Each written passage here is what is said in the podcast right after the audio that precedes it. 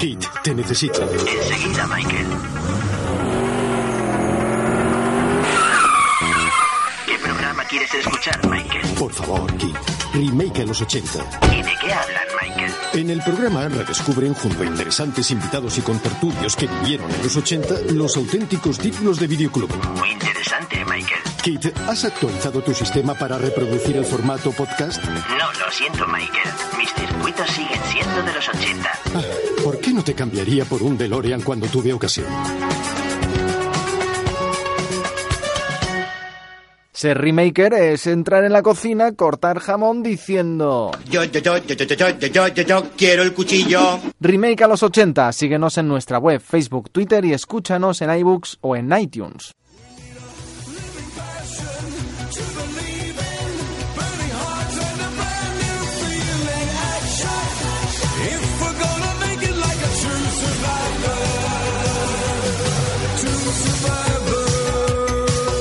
Bueno, pues yo creo que ya sí llegamos al final. Llegamos al final, estamos hablando que empezamos a las 12 con nuestros problemas técnicos, más o menos, que hemos ido solventando a través del Facebook, retransmisión en directo.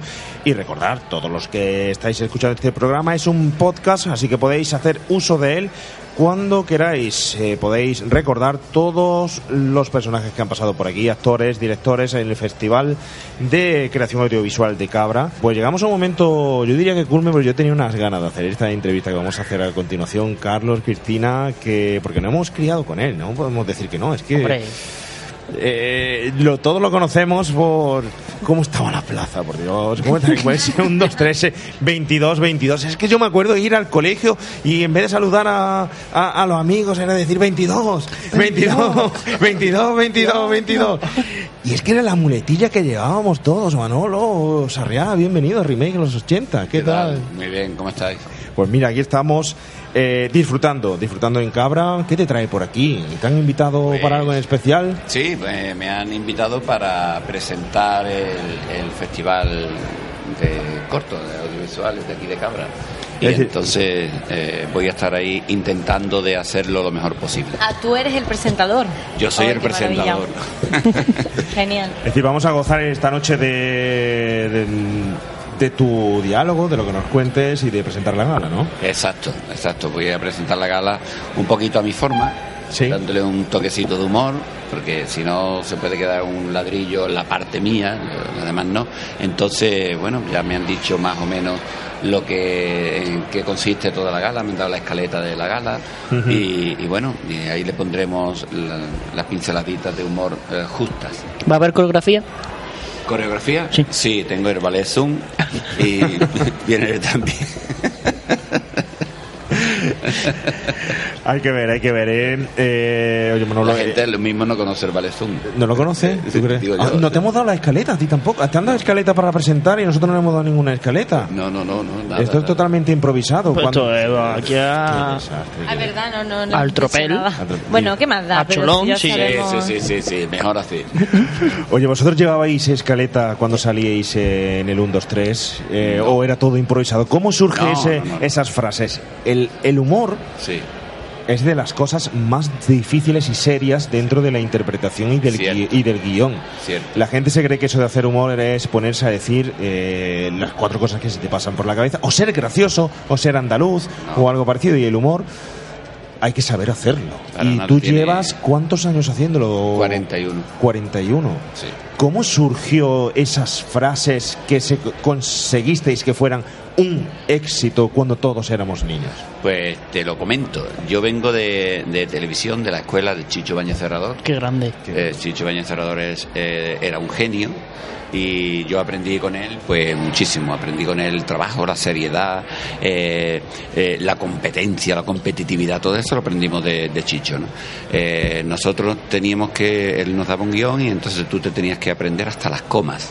Ahí no te podías saltar absolutamente nada. Ahí estaba todo eh, coordinado. Se hacía un ensayo, antes del programa se hacía un ensayo grabado para los tiros de cámara, para todo. Ahí a la improvisación no se dejaba nada.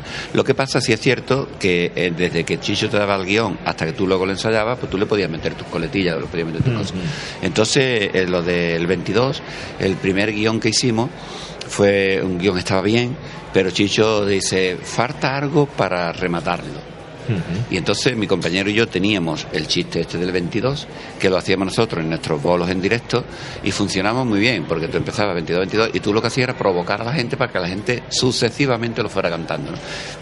Entonces el chiste te puede durar dos minutos, te podía durar un cuarto de hora. Mientras la gente estaba repitiéndolo y mientras más lo repetía la gente, más se divertía y tú seguías. Cuando tú veías ya que empezaba a decaer un poquito el tema, pues ya cerrabas el chiste y lo terminaban. Entonces se lo dijimos a Chicho y dice, a ver, contámelo. Se lo contamos y dice Chicho, este es el que vamos a cerrar con él. Dice, pero en vez de hacerlo tan largo, lo vamos a hacer muy cortito, de un par de minutos y ya está. Y así lo hicimos, funcionó muchísimo y la coletilla de cómo estaba la plaza abarrotada y todo eso, pues eso es igual. Eso surgió, nosotros teníamos el guion hecho y entonces oímos en un bar que hay cerca de la Plaza de Todos de las Ventas de Madrid, era donde nosotros íbamos a tomar algo siempre, y era donde se reunían la gente que vende la entrada de reventa. Y entonces le preguntaron uno a otro y dice, oye, eh, ¿qué tal ha ido la reventa? Y dice, pues hoy bastante bien, porque estaba la plaza abarrotada, y entonces le hemos vendido todo, y digo, hostia, tío, esto lo podemos acoplar nosotros. Y fue así que lo oímos. Y, y entonces eh, lo acoplamos y funcionó. Y son cosas que si tú te lo propones, a lo mejor decir, voy a crear una coletilla para que funcione, seguramente no te funcionará. Funciona una cosa que la gente lo acepta y ya está. Y tú empiezas en el humor casi de, de casualidad, puede Sí. ser, contando chistes.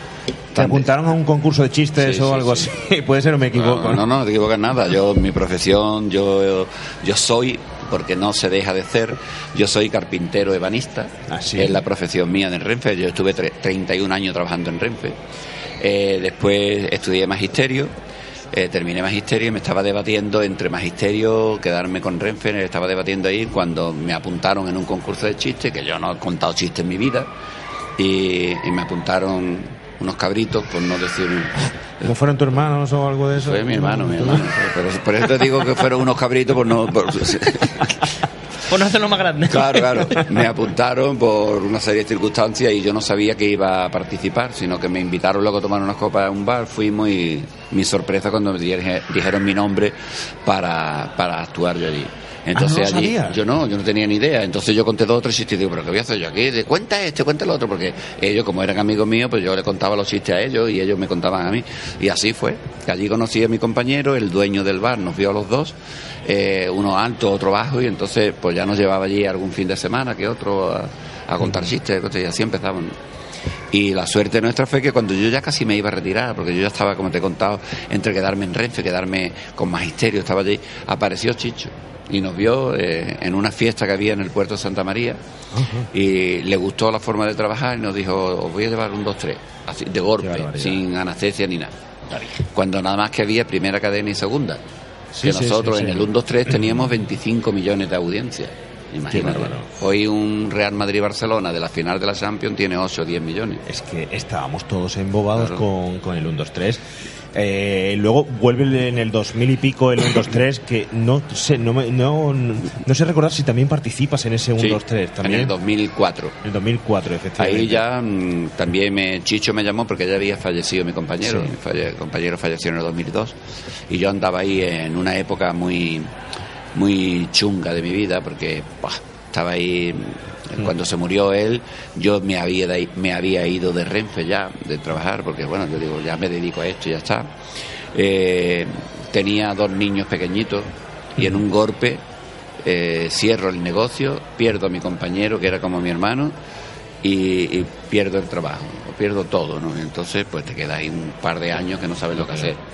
Eh, incluso psicólogo, me tiré de psicólogo y tal.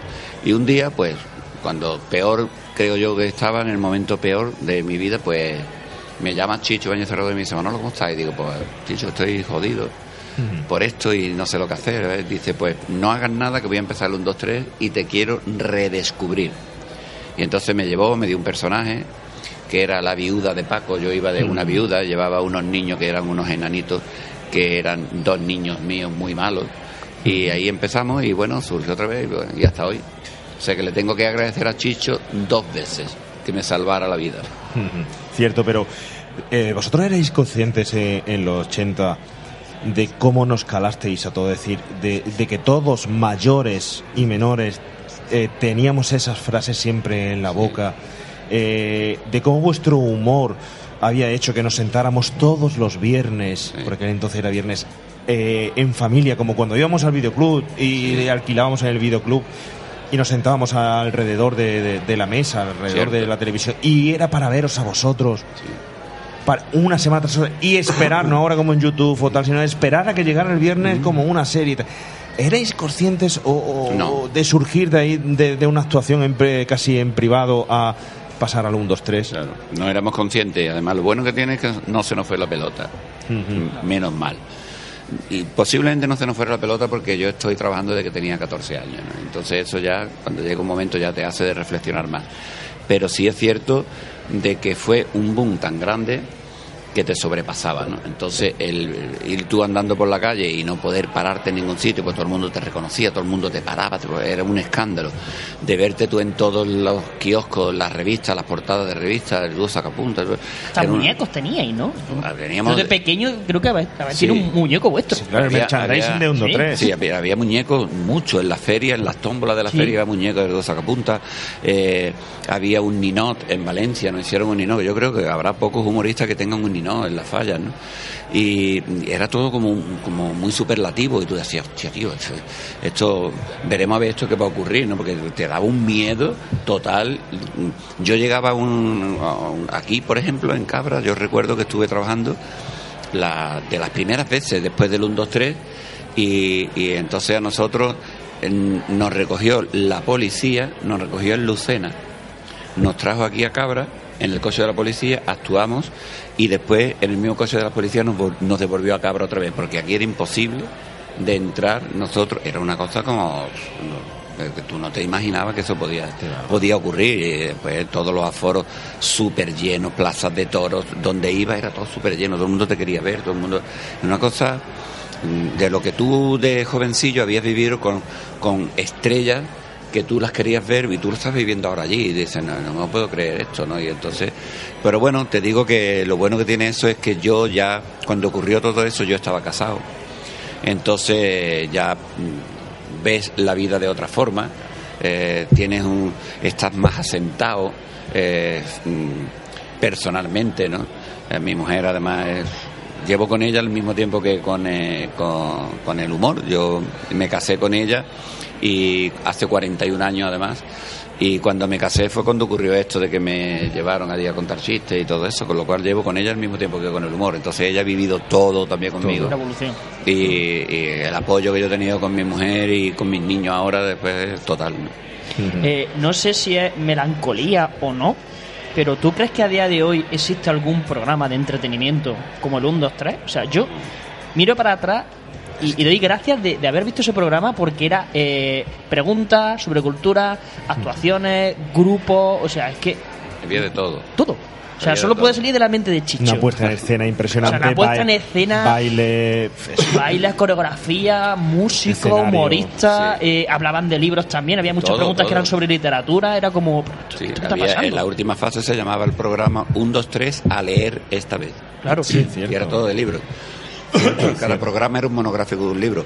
Pero mira, eh, ha cambiado tanto, no la televisión, sino la vida ha cambiado tanto que hoy el programa 1, 2, 3 sería, volvería a ser un pelotazo, pero habría que darle la vuelta entera. ¿Por qué? Pues porque hoy hay muchas asociaciones de todos los tipos. Estamos viendo lo de las gallinas y los gallos violadores, Sí, ¿no? que, que es, ya para, para cortarte las venas, pero de- hasta la del cuello, ¿no? O sea, es decir, una cosa es un feminismo y otra cosa es una apertura y otra, y otra cosa son charlotadas como esta. ¿no? Entonces, pero todo eso, sin embargo, aunque, aunque vemos que es absurdo lo que está ocurriendo ya en un montón de cosas, en los políticos vemos que son más absurdos todavía Bueno. que, esta- que, esta- que estas chicas que han sacado lo de los gallos violadores, son más absurdos todavía, porque entre otras cosas nos vamos a noviembre a, a las elecciones nuevas Otra vez. otra vez nos vamos hasta enero, febrero. No tendremos un gobierno, sí se tiene, pero sin embargo están cobrando desde mayo. Mire usted, usted Claro. no está trabajando, pues usted no cobre. Con lo cual hay tantas cosas que se pueden mezclar en una costelera que tú dices, "Esta- estamos perdiendo el norte. ¿a Yo creo voy?". que, yo creo Entonces, que la refiero. película de España la está dirigiendo Berlanga otra vez. Sí, sí, otra vez, otra vez, está claro. Berlanga ha vuelto. eh, Está claro, está claro. Y, y todo eso ocurre que, mira, por ejemplo, yo en mis actuaciones en televisión en Canal Sur yo no puedo vestirme de mujer, siendo actor, yo no puedo Claro. vestirme de cura, yo no puedo contar un chiste de, de un gay, yo no puedo contar un chiste de un gitano, yo no puedo contar un chiste de un negro, yo no puedo contar absolutamente nada. Claro, ¿cómo vives tú lo de los límites Nada. del humor? Que Es que ahora... es que- espera, me estoy acordando de Arevalo de contar el chiste de tartamudo ya. No, no, eso, eso nada, nada, nada. No hay se una, puede li- contar hay una nada. limitación para el humorista enorme hoy en Totalmente. día con, con Pero eso, sin ¿eh? embargo es curioso que a mí me pueden machacar en redes sociales, en todo, el- todo lo que sea, me pueden machacar con ese tipo de cosas porque he contado un chiste, pero sin embargo, que yo lo digo mucho en mis actuaciones en directo, sin embargo, si quemo la bandera de mi país o si quemo la foto del rey, es libertad de expresión y eso está bien. Pero sin embargo, si yo cuento un chiste que no deja de ser humor, Claro. entonces eso está mal. Eso yo soy yo soy el demonio. Entonces ha cambiado tanto todo que hoy el 1 2 3 sería muy difícil que saliera un ballet con chicas con un bañador. Porque tampoco puede estar. Claro, eso Y no. tampoco, entonces digo, mire usted, ¿cómo hago televisión? Hago las chorradas que se están haciendo ahora, que no dejan de ser chorradas, una detrás de otra, y yo trabajo ahí, ¿eh? en ese medio. Pero no deja- veo Telecinco, o que, eh, dígame usted qué es lo que tengo que ver. Entonces, el único programa que hay que se asemeja más de todos a, a el 1, 2, 3 es el hormiguero. Ajá. Bueno, Es el- buena comparativa. Sí, Buena comparativa. Es Está el, ahí. Es el, es el que se le asemeja un poco más. A mí me contrataron hace ya cinco años que estuve yo ahí, que estoy ahí en el hormiguero y me contrató Pablo Moto y me contrató para hacer el 1, 2, 3. De hecho hicimos el 1, 2, 3 donde estaba Mayra también, donde Pablo Motos hacía de mi compañero y era, hicieron el 1, 2, 3 y me quedé, porque funcionó muy bien y me quedé ahí. Y nosotros lo que hacemos, si me habéis visto alguna vez, son dos cajas, que una es tranca, otra barranca, y yo salgo y hago lo que se hacía en el 1, 2, 3, es una subasta. Y funciona, con lo cual te quiero decir que si saliera el 1, 2, 3 funcionaba, pero le tendrías que dar la vuelta como la tiene el hormiguero, actualizarlo a día de hoy. Luego, eh, por ejemplo, un- una hablaba antes de, de Chicho, que para mí es el, Sí. el maestro, o sea, el- Sí. la, la cabeza que tenía eh, er- era enorme lo que podía salir de ahí. Y uno de los reconocimientos más bonitos que se le hizo el año pasado en, en Los Goya, Sí. cuando aparecieron todos los directores de Sí. cine de terror que están en Hollywood trabajando y dijeron, somos alumnos de. Chicho. O sea, ¿cómo, ¿cómo se podía compaginar esa parte, digamos, tan, tan familiar o, Sí. o comercial, ¿no? Sí. Con el terror que hacía, que es que eh, era brutal lo, lo que hacían con historias para, para no dormir. ¿Había algún. ¿Se colaba algo de eso en el 1, 2, 3 alguna vez? Porque Sí, sí, sí, sí, sí, se colaba muchísimo, muchísimo. Además, Chicho era de eso. Claro. Yo vi un programa que era de miedo, un programa, bueno, de miedo luego lo disfrazaba él con el humor de todos los que bajábamos, los humoristas que bajábamos por allí por las escaleritas, pero él daba también su punto de humor. Cuando, cuando el programa, yo recuerdo un día que cuando el programa, no sé si era Drácula, Creo que era Drácula. O, o alguno de estos. Yo tengo la imagen de Drácula la Yo cabeza. creo que era Drácula cuando, cuando estaba eh, en lo más, en lo más mm, temeroso del programa, eh, que tú estabas pendiente de que bajara un humorista para que dilatara un poquito el tema y se sosegara un poco, pues entonces dejó de caer del techo que nadie lo había visto, dejó de caer un muñeco que era el mismo el mismo muerto que había allí en, Y nadie se lo esperaba. ¿no? Nadie se lo esperaba, pero lo dejó de caer encima del público. Imagínate el, Qué la jopa, como decimos aquí, que dio el público cuando le cayó el muñeco lo harto lleno de sangre, lleno de cosas. Bueno, de ese era Chicho. O de Qué meter en Indiana Jones, que eso le pasó a Paco Arevalo.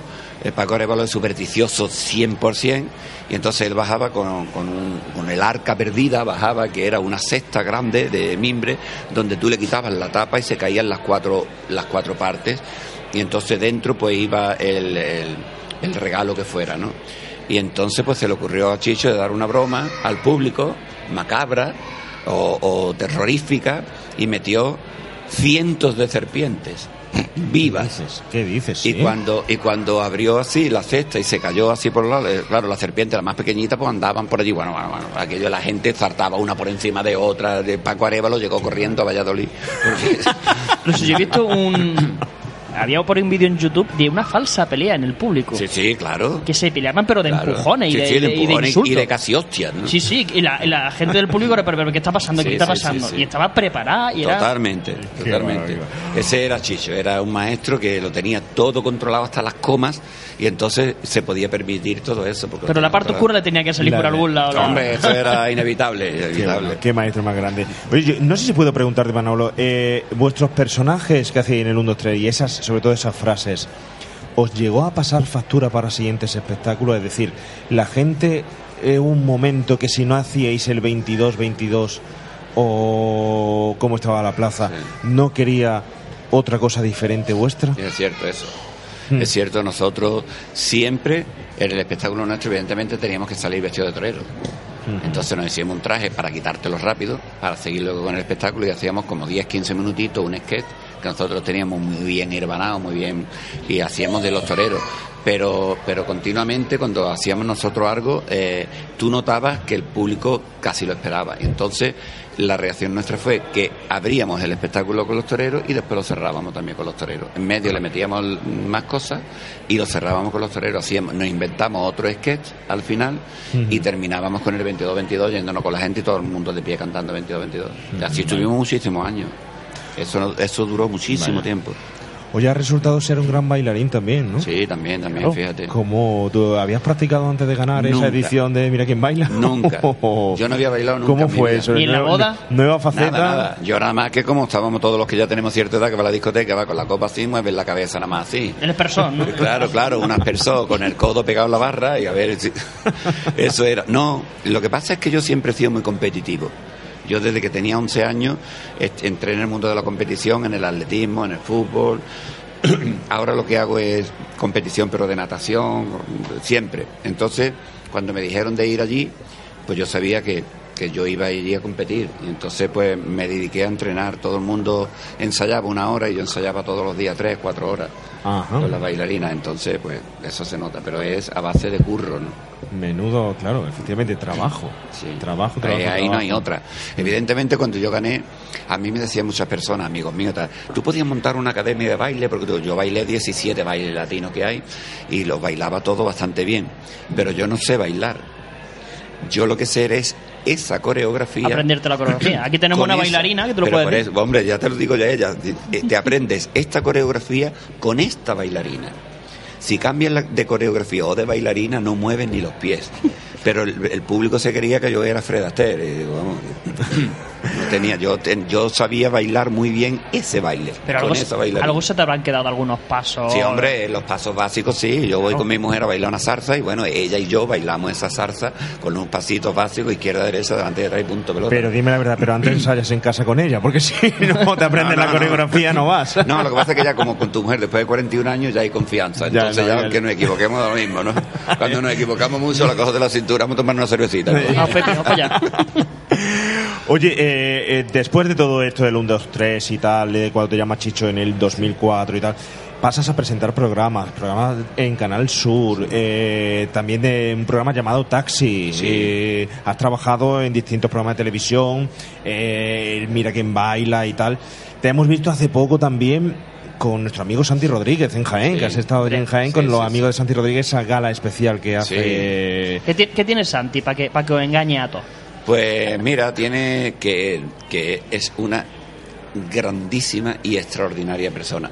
Entonces ahí ya, mm, ahí ya te tiene ganado. Claro. Entonces yo Santi lo conozco desde que él empezaba, hace muchísimos años. Y entonces me llamó un día, mm, yo tenía también mi hermano que era síndrome de Down, que se me murió desgraciadamente. Y entonces me llamó y dice, Manolo, estoy pensando desde aquí en Jaén una gala benéfica para recaudar dinero para los niños de- con síndrome de Down. Nada más que me dijo eso, digo, conmigo cuenta. Tira para allá, ya. Dice, pero si no te he explicado, digo, tú, tú cuenta conmigo. Ya después me dice de qué va la gala y todo esto. Y entonces desde, desde aquella, mm, hace 11 años hasta ahora, pues voy todos los años. Y él me dice a mí en plan guaso, dice, tú ya no vas a venir más, que estás muy visto aquí. Digo, a mí es que me da igual. Digo, tú me pones en el cartel o no me pongas. Si me pones en el cartel vengo, pero si no me pones, vengo a... Ya subiré, ya vengo subiré. allí, pues, me siento allí de espectador y después subo cuando me dé la gana. Si quieres tú... Sí, sí. Casi nada. casi El mejor, nada. el, el mejor embajador que tenemos en Jaén Sí, eh, sí, es sí. Santi. Hombre. Mm, Santi es un, eh, es un crack. ¿Qué, qué proyectos tienes ahora mismo? Él ha sido el que me ha recomendado para venir aquí. Ah, sí. Sí, Ah, sí. Sí. Santi me llamó, me dice, Manolo, mira que hay allí, eh, porque él ha estado aquí ya un par de veces. Sí, sí. eh, Y me dice que necesitan allí un presentador y yo he dicho que vayas tú, que tal y cual. Y sido el que me propuso para venir aquí. Ajá. Sí. Bueno. ¿Qué tienes en mente ahora que estás trabajando? Eh, ¿Dónde te vamos a poder ver? Eh, Pues mira, ahora está la poco. cosa un poco más liadilla aquí en Canal Sur. Ajá. Está un poco más liadilla porque ha habido cambio de gobierno, entonces hay cambio de programa. De hecho, el programa de Menuda Noche, que ya llevaba 14 o 15 años, pues entonces ese ahora se para. ¿no? Ese programa se quita, se quita también el de la Sevillana que presentaba María del Monte. Ahora hay varios cambios. Eh, creo, tengo entendido que, que lleva un talent eh, Manu Sánchez, que Manu Sánchez es amigo mío. pero es un extraordinario humorista, un tío con una inteligencia Otro que se queda atrás, ¿sabes? Sí, sí, sí. Manu es, Manu es un tío que tiene una rapidez mm, inteligente, hace sus espectáculos, los escribe, un tío genial. La gente no lo conoce. Y entonces le han dado un talent que yo creo que le va a funcionar bastante bien, ¿no? Pero ahora estamos pendientes a ver eh, qué va a ocurrir. Si, si hay programas nuevos, si te van a llamar, si no te van a llamar. Estamos en esa historia, ¿no? Y, y después en otras cadenas tengo El Hormiguero, que sí estoy eh, esta temporada también de nuevo y después estoy haciendo, bueno, las actuaciones mías y estoy, estoy terminando ya de escribir una, una comedia para teatro que se llama, se llama T para dos. Ajá. Y es una actriz, Fina Mayo, una actriz malagueña y que ha intervenido en muchos capítulos de, eh, de aquí de la serie esta que había aquí en Canal Sur. Se me ha ido ahora mismo de la memoria. ¿Arrayán? Arrayán, Arrayán. E intervino en muchos capítulos, es una buena actriz. Ella viene conmigo en los espectáculos, vamos, ella mm, eh, eh, apoyando también el espectáculo mío en directo. Y estamos haciendo T para dos. T para dos es una función donde yo hago de una señora y ella también. Eh, ella eh, me ha puesto los cuernos con mi marido, que se ha muerto mi marido. Mi marido habla desde el supuesto cielo. Ella me ha puesto los cuernos con mi marido. Ella no sabe que yo lo sé y yo sé que ella no lo sabe. Ah, bien. Con lo cual entonces yo la invito a mi casa y la invito a- para charlar con ella. Y hasta ahí puedo leer. Ah, mira. Pero es todo clave. ¿Dónde de lo humor. vamos a poder ver? En el teatro, en teatro de Andalucía, sí, yo mm, espero ya... Va a ser, va a ir girando, ¿no? Sí, Eh, sí, sí, sí, pero eh, empezaremos ya eh, septiembre del 2020. Ajá. Una pregunta. Sí, sí. ¿Alguna vez has pasado miedo en, en el intermedio? ¿Se ha descontrolado algo alguna vez? En el intermedio, ¿en el intermedio, No, en el perdón. hormiguero. En el Ah, en hormiguero, el perdón. hormiguero, hormiguero. Eh, mm, Es de que se les va, ¿eh? Sí, sí, sí, porque hay mucha improvisación. Pero ¿sabes lo que pasa? Eh, en el caso mío no tanto, porque en los ensayos que hacemos antes, entonces, eh, espérate, voy a apagar el móvil porque si no va a sonar y nos va a molestar un poco. El- los ensayos que hacemos nosotros antes, eh, Pablo, Pablo Moto me dice a mí, la parte tuya nada más que vamos a hacer la parte de la subasta de las cajas. Las preguntas que hay que hacerle a la gente por si él lo ve bien o no. El resto dice, no lo quemes. El resto guárdatelo y lo decimos aquí improvisado. Entonces todo improvisado. Vale, vale. Entonces, eh, yo llevo estudiado varias cosas relativas al programa, pero empezamos a improvisar todo. Pablo y yo empezamos a improvisar. Que vemos que va funcionando, pues se va dejando. Que vemos que no va funcionando o que no hemos comido el tiempo. Como sabemos que luego tenemos 3, 4 minutos por detrás para el concurso, pues entonces cortamos antes y ya está. Entonces, Pablo y yo hay una buena química y entonces nada más que hace así, se dobla, yo ya sé por dónde van. Oye, has citado un montón de humoristas, Santi, Manu, tal, que no sé si eres consciente de, de que te, te veían eh, en su época y ahora son compañeros tuyos, Sí, ¿eh? evidentemente, Es una- Manu. tiene que ser una pasada. Claro, ¿eh? y fíjate Manu, la edad que tiene Manu, yo no sé cuánto tendrá, pero tendrá 30 años, lo mismo no llegará. Yo voy ya para 68, Ujú. con lo cual, pues imagínate, todos esos humoristas que Y están... ahí con ganas, ¿eh? Todavía, ¿eh? Hacer cosas, ¿eh? Sí, sí, sí, sí. Aquí no te puedes bajar de- del escenario, sino... Ujú. Qué grande, qué grande.